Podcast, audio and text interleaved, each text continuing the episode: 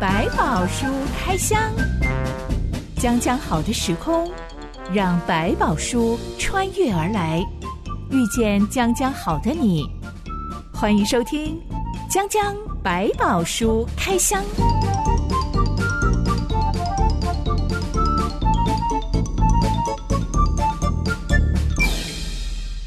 百宝书里有百宝，让知心和下半哥为你开箱来挖宝。Hello，我是知心。 Hello，夏凡哥，节目一开始来聊聊逃避心态。下半哥，你自己有一些逃避心态吗？会啊，我觉得忙啊、累啊，你就开始出现想逃避的心 态很多人是逃到马桶上划手机，啊、也不会这样。因为我的比较是有时候可能会出去走一走，散个步，然后这是放把啊心一下，松。也是放松，也是逃避。说好，现在是不要理，就是这种比较小型的逃避。那也有些大型的，就是你知道有些非常难，真的很不想碰的事情，可能真的刻意的躲了起来，让人家找不到你啊什么。也会有这种情况出现的，那当然这是比较少，但毕竟有时候逃一逃可能是一个办法。我觉得很有趣的是，嗯睡觉这件事情可以是反映出逃避心态。有嗯两种非常反差的情形，嗯一个叫做报复性熬夜，嗯哼，另外一个叫做过度嗜睡。嗯哼，两种其实都是在反映逃避心态。是因为我想要逃避一些压力，所以晚上该睡觉了，我拼命的划手机，报复性熬夜。嗯哼，另外一种则是压力太大了，我好想逃避，所以我就闷着头一直睡觉，一直睡觉吧。嗯嗯，你那个逃避的过程，你可能用一个别的方法，一定要做那个正事，你就开始就出现那种类似的，有点像我们讲感官的症状。 我自己年轻的时候，我应该这样讲吗？ 嗯，大学的时候很有拖延病，拖延的作业或什么那种感觉吗？拖延病真的就是一种典型的逃避心理。嗯哼，我现在想起来，我觉得是因为我可能第一次离家吧，我觉得嗯 I'm free，、我好嗯嗯像嗯什么都可以尝试，但是其实我又什么都拿捏不好。嗯，包括我甚至没有办法拿捏好，我跟这个人约见面，我到底要花多久的车程抵达那个地方呢？嗯是，嗯嗯，所以常常迟到对，对嗯或者是我接下了一个我其实不会做的事情。嗯哼，当我发现完了，我接了一个烫手山芋，我不会是做耶，然我后也又不知知道道怎么学，嗯该怎么求救，该怎么问耶，怎么办呢？ 对这种时候压力太大了，很焦虑，嗯就会拖延。我不要做这件事情，我到底线那一天才来做这件事情。啊是是是甚至到底线最后一天，你可能就慌乱的把它弄完，到最后做什么自己也不知道。为什么后来慢慢没有这种拖延病？我觉得嗯最大的关键是自信，嗯哼，自信包括我开始了解自己，嗯我能能够做什么掌握自己。是嗯当我说 yes 的时候，我是真的可以做得到；当我对说 no 的时候，我也是有把握，我这件事情真的没有办法，所以不好意思哦。嗯哼，慢慢这种自信建立起来的时候，就不会再有拖延病了。而且嗯对于是我可以掌握的事情，我可以做到的事情，嗯哼，我会有成就感，我就对会想要变成一个更好的人，而不是一个嗯茫然的人、啊！我这个到底会不会，那个到底是做不做得到呢？对，，因为我觉得其实，在开始的时候，你可能有一个期待人家给你肯定的状态，所以什么事都好，什么事都答应。可是慢慢你也透过这个过程，发现说，其实有好多事你不能做，做不到，时间上是不够的。这不个也是喜欢的，对，甚至你根本就不想做，只是觉得在人家面前不能不答应啊，就把它吃下来了，或者是想逞一个强。但我觉得到了一个阶段，你开始理清，其中有一些事情你是做得好的，你也做得不错的，然后你也掌握了那个好的部分，就像你讲，建立了一个新的自信，就重新再去评估自己，也比较有胆量说，哦，这个不行，这个我做不到，比较愿意面对那个不做不到的那个自己的时候，我觉得就是一个成长了。现代人因为生活压力大，所以常常会需要有逃避的空间、逃避的时间。嗯健康版的可能像夏凡跟你说的，去放空，去跑个是步，是，就换一个转换一个空间，让自己先放空一小段时间。让大脑可以沉淀一下是然，后再噪重音新来先嗯隔开一下。是是是，因为他的目的还是回来去面对这件事情。但也有一些人的逃避方式不太健康，嗯，例如像是很明显的，呃，有人发现我压力大的时候，我嗯抽一根烟，哎、尼古丁真的让我放松了耶。是、嗯我借酒浇愁，发现真的可以浇愁耶，是嗯结果越喝越多。对碰到忧愁就开始就用喝酒来解决它。更严重、更触法的，可能嗯就是所谓的毒品，让人是飘飘欲仙。我现在什么烦恼都没有了，嗯嗯但对他们是非常差的逃避工具。就是比较危险的，因为它可能一时让你又能够回来做一点事情，可是长远来讲会让你越来越进入什么事都不能做的状态。到底怎么样选择适合自己的逃避工具，而且是可以帮助自己调养生息的，嗯哼，好像需要一定的自觉力耶。其实最难的东西是在这一个部分，就我们每一个人都有一个自我觉察的能力，可是他需要训练。从小要慢慢理解，说我在做每一件事情的背后，我的想法是什么，我结果最后的结果是什么。当他这样在自我的提醒的过程，就会帮助他去重新面对眼前的难关，到底他用什么步骤方法可以一点一点的解决，而不是奢望一下子醒过来就是这种逃避的模式。一醒过来，好了，事情就消失了。后来每一次醒过来，发现事情都没有消失，那我再去睡好了。这种就是危险的部分，他没有自觉到说事情不会突然之间消失，那是因为你有一点一点的去应付跟处理它。所以有些运动，其实在运动的过程去体会很多的难处，不是在一瞬之间解决，但是当你愿意一步一步的去行动的时候，它是有解决的可能性的。所以它可以去考量，让我自己休息，并不是逃避，反而是预备。生活当中的压力是不会消失的，是，嗯、但我怎么样帮自己选择一个适合的、健康的逃避工具，嗯，会决定我能不能够走得长久，是走得嗯稳健。对，就是你开始知道说，我只要有适度的面对，它一定有一些办法解决。但如果我选择一种让它能够自然的消失的时候，那可能问题就越来越大。讲讲百宝书开箱，今天要来开箱。上帝指示了一些特别的地方，嗯，专门给人逃避用的。是，嗯，这段内容记载在《约书亚记》第二十章二十三到二十四章。一段音乐之后，我们来开箱。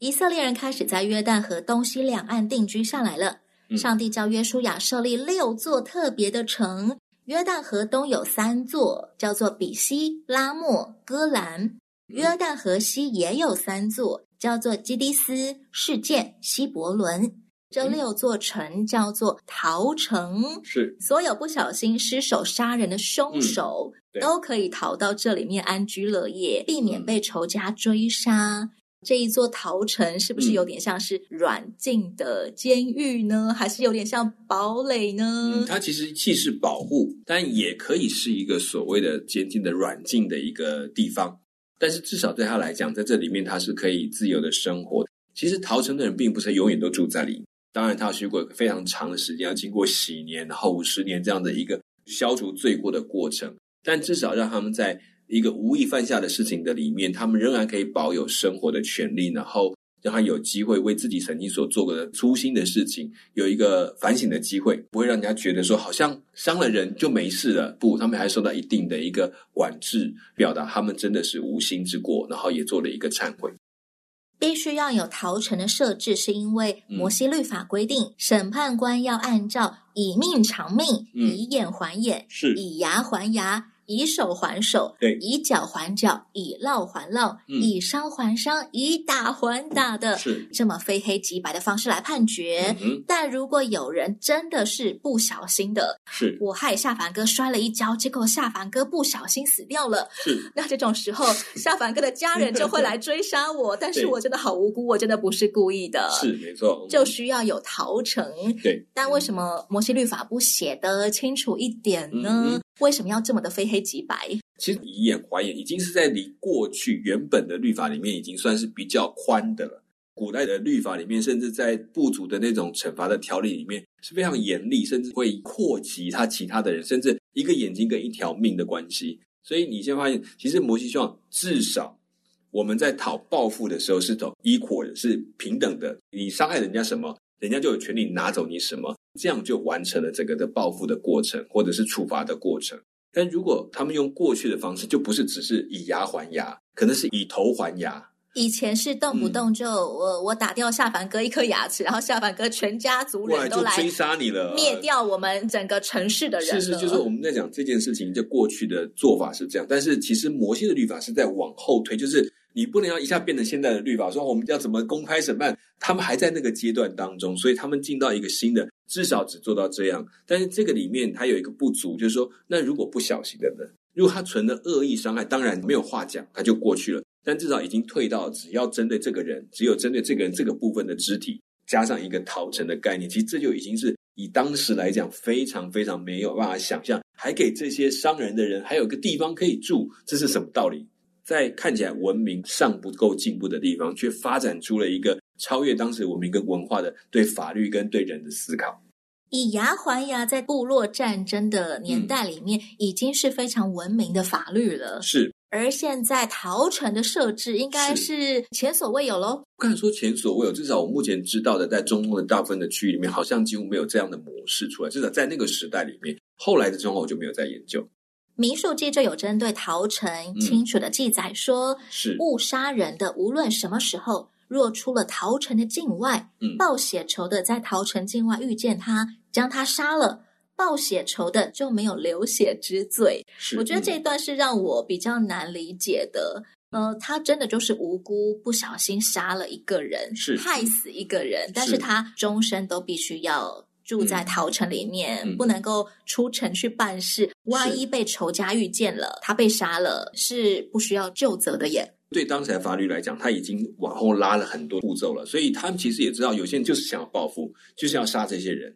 我容许一个可能性：如果这个人不遵守逃城的规则，他自己跑出去了，被你遇上了，如果你杀了，就只是你报复你当报复的而已。所以这个其实有兼顾到在那个时代里面民情的状态。在他们其他地方虽然没有逃城的概念，但是有一些部落里面，他们不小心伤了人，我有一个庇护的可能性，就是跑到神殿，但他就不能离开，他从此就要被关在里面一样。因为神殿不能见血，对对神明大不敬，他在这个里面变成服役的仆人，一辈子终身都不能出去。所以有我就点像那个武侠小说里面，他就隐姓埋名，然后剃度出家，对对，躲在呃某一个庙宇，然后讲啊，这个就是不能够去追杀他，同样的概念。一方面是为了躲避仇家，二方面好像也有一种赎嗯我罪洗心革的。面，然后我真的没有恶意这样的概念。过去他只能躲到神庙里面去藏起来，然后在那里一辈子不能出来。你现在已经有一座城在那里给你居住，你可以生活，那是不是又更宽了一点？等于说，他在把很多这种怜悯的概念，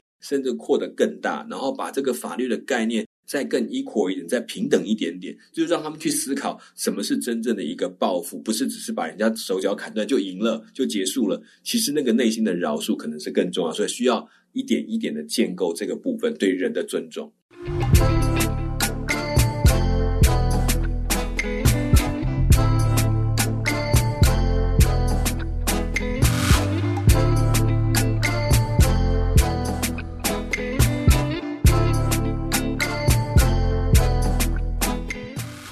再来讲那个不小心害死人的凶手，是，他是凶手没错，但是我相信他一定也是大吃一惊啊！我怎么不小心把夏凡哥害死了呢？ 对那可能是一辈子的内疚，跟不是嗯停的在检讨自己，我怎么对得起夏凡哥的家人呢？是嗯就算我住在一个安全的地方，我可能还是永远良心都会苛责自己。所以，尤其是一个无心伤害的，他其实有时候那种罪疚感更强烈，也会觉得很后悔，但是又实在是不知道怎么办，因为他也真的没有任何的一个恶意，冲动之下可能只是随手做一个动作去伤了一个人。这里面就像一个良心犯的概念，你在里面你会检讨，同时也表达了我真的有悔意，我真的有一个愧疚的心态，可是我没有办法，所以我只好用这个方式把自己也监禁起来，心里面也获得一点平静，表达我已经尽了我的能力了。为什么没有一些长老啊、嗯嗯嗯长官啊出面来协调，或者说去安抚死者的家属呢？嗯嗯好好跟他们说明，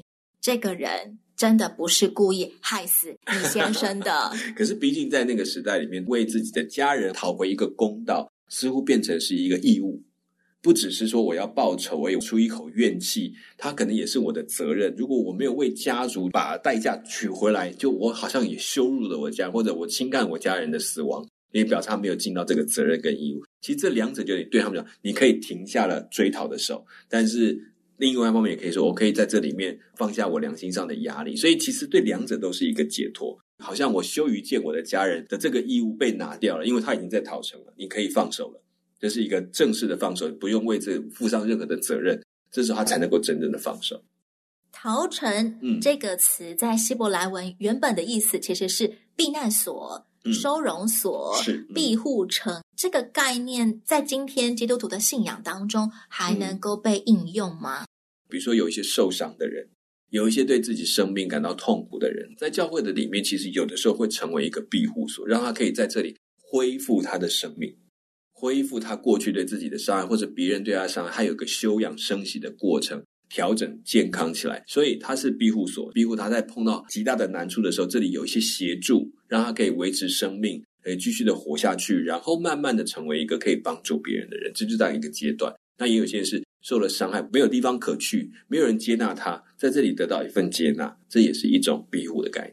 我听过有一个个性比较纤细敏感的一个弟兄说，嗯是嗯嗯当初他青少年时期来到教会，最让他惊讶的一件事情是，教会里男生跟男生之间竟然会彼此拥抱、是彼此握手。是，他说他很难以启齿， 是他是一个非常喜欢抱抱跟牵手的人，可是是作为一个在华人文化里面的一个男生，又是一个青少年，怎么是可以跟人家没事搂搂抱来抱抱抱去 呢？会被人家指指点点，会被误会的。是是是，他是说来到教会里面，他才发现哇，他那种肢体接触的需求被大大的满满足，了是是，而且甚至是小组里面的弟兄也都了解他有这样子的需求。嗯哼所以，当他其实很紧张他、就压力怕他很接大的时嗯候，他的弟兄们认出他现在正在压力大的时候，是也会一面讲话一面是牵着他的手的。虽然表面上看起来有点怪，但是嗯他的弟兄们都不以这件事情为怪，是是会一左一右有两个人一起牵着他的手的。是是，嗯，慢慢的，他的整个身心平衡就恢复过来，放松了，满足了，也对，就成就了上帝所创造的一个非常特别的特质的是。一个他。纤细，然后敏感，我觉得这些是在社会上一下子没有办法接受。你在那个教会当中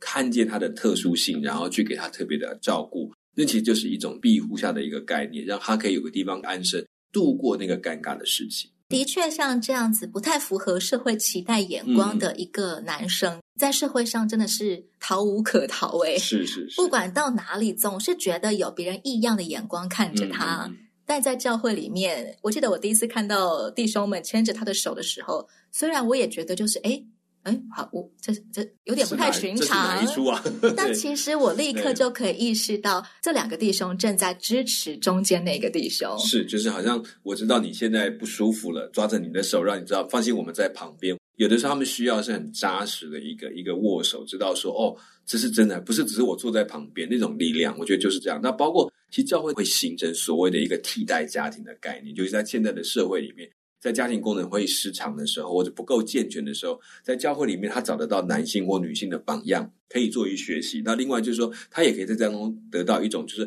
当我被别人认同不是一个很棒的，或者是成绩很好的孩子哦，在这里会针对他的特质去看到他一些好的地方，给他支持，让他可以继续的往前走。但教会也不是一个完美的避难嗯没所。错，是的，嗯，也有基督徒来到教会里面之后是被别人指指点点，是？你怎么可以没有每天读十章圣经呢 呃是假设啦，各对式对各对样对，的也有一些这种状况。社会期待性的眼光、传统文化的压力，有的时候在教会里面还是会出现的，嗯是因为我们不是完美的基对督，我徒们。也会有不习惯的一些表现，尤其是教育已经到一个程度啊，相当的年代的时候，发现进来大家的人都有一个水平或一个样子的时候，一个新来的人就很容易，他突然发现，哎，怎么都没有照教会的规矩啊，这种的。我们其实也慢慢练习把眼光放开，不要忘记刚开始我们来到教会的时候，其实并不是这么规矩的，也不是懂得这么多的，是不是从最浅的，甚至最基础的陪伴他，慢慢理解，这样对他的好处跟他本身命帮助，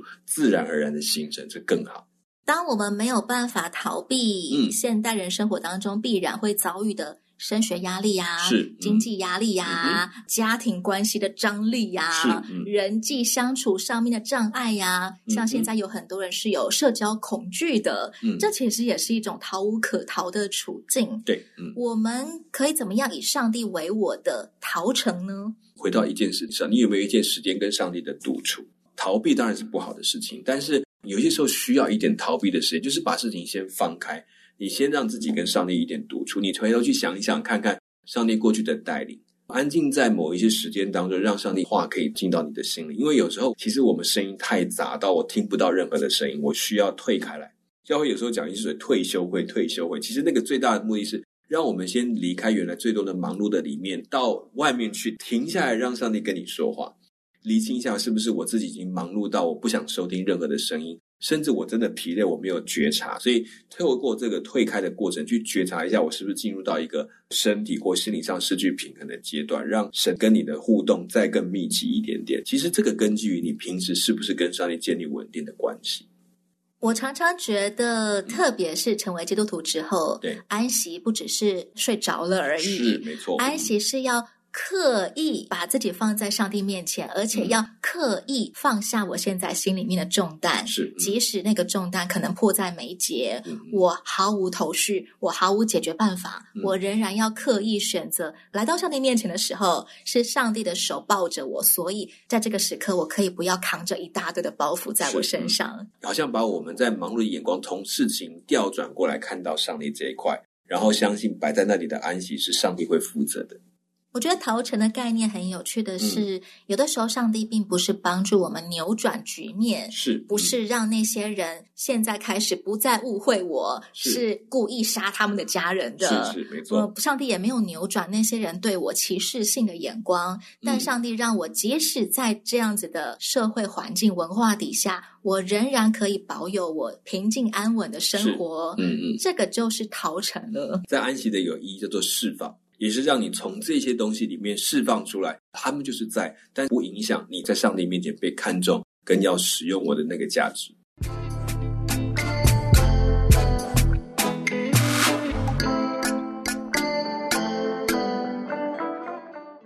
上帝让以色列人四境太平，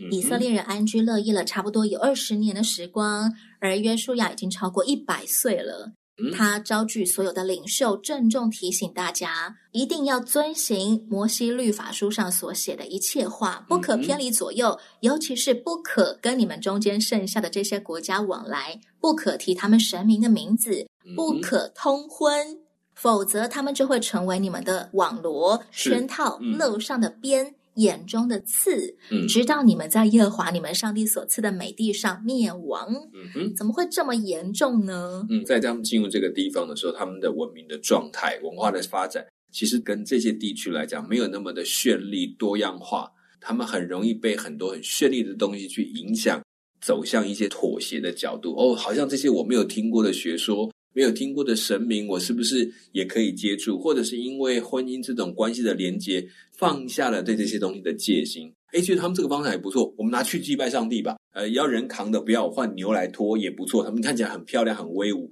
其实他在讲的是，我们人的软弱是很明显的，把上帝当成唯一的主，那个思考就很容易偏掉。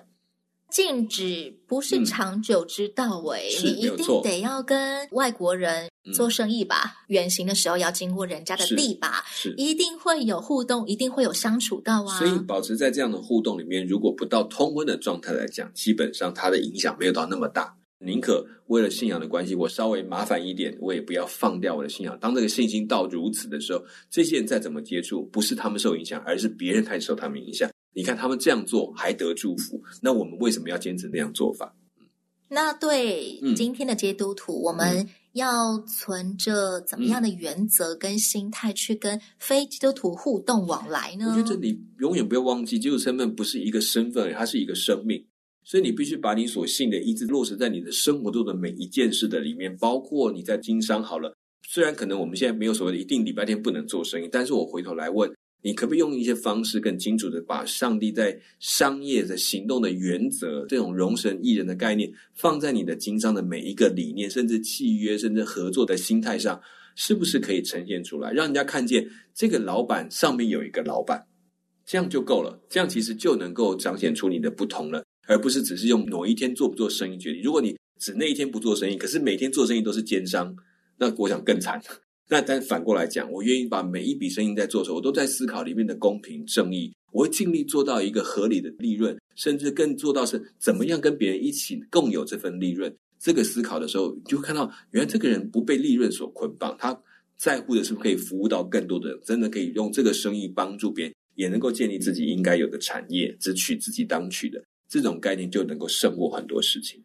一般人为人处事的法则通常都是利己主义，怎嗯么样的办法对我来说可以赚到好处，怎么样可以方便到功成我名，就越快越好。我就这样子去做。是，但基督徒的想法价值观却是我怎么样做才是讨上帝喜悦的，嗯是不我止怎么目样的子，对，也包括过程也要思考。嗯，所有的动作行为是出于我爱上帝的缘故。是。嗯当这两种截然不同的价值观相撞的时候，嗯就是基督徒必须要意识到嗯，我如何选择我的生活模式的一刻。对，也是每一天最基本的考验。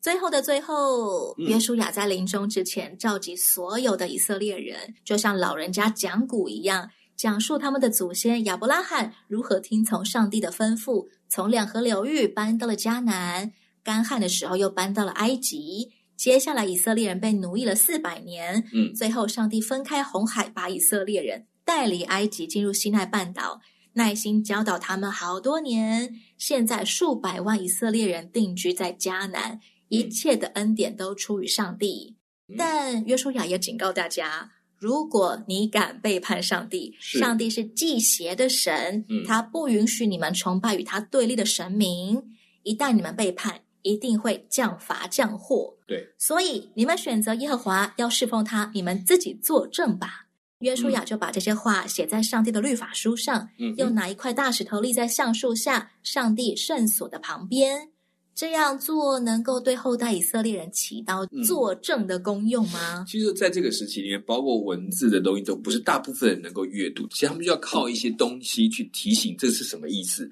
然后用那个东西来说故事，这是有趣的。所以包括他们的历史维记，不是立的石头就很厉害，而是在那时候只能用这个方式去帮他们纪念到说，哦，看到这石头开始讲这个故事，这个石头就是跟哪一件哪一件有关，用这个方法来帮他们留住纪念，成为一个教育的机会。所以必须有一些方式来仪式来帮助每一个人，当他看到这个东西的时候，他可以怎么样教育下一代，他们怎么经历的上帝的一个历程。那一块在橡树下的大石头，嗯每当我看到它的时候，我就要知道那是我自己宣誓说我要永远侍奉耶和华的。现在有很多基督徒家庭会挂一个匾额，是就出自于年老的约书亚临终前所交代的其中一句话：“是至于我和我家，我们必定侍奉耶和华。是，”每当看见这句名言的时候，基督徒应当要纪念什么呢？我觉得他提到只是当时在这个约书亚对他们讲的时候，其实做了一个清楚的决定。你也看得到约书亚他这个人并不是要成为一个以色列王的概念，他认为他的任务已了，到此为止。但是呢，他已经把最好跟最坏的都告诉所有的人。那现在要做一件事是，每一个人要为自己的家负责。从现在开始，每一个人跟上帝的关系，你们自己要跟上帝负责。所以先讲一件事，从我做一个表率，我自己跟这一家，我们必定只侍奉耶和华。所以换一个角度来看，你们各家现在分散过去了，你们各自要为自己的生命跟信仰负责了。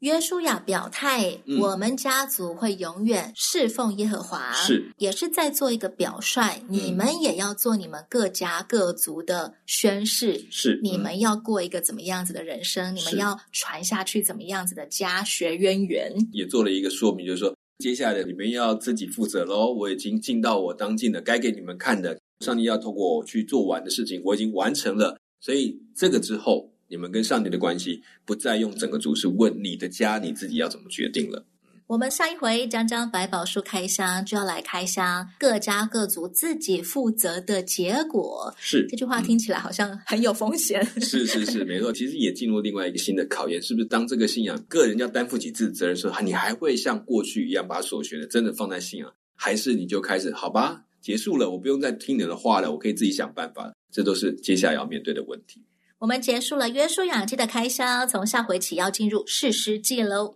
千万别错过。我是知心，我是夏凡哥我们下次再见喽， ，OK，拜拜，拜拜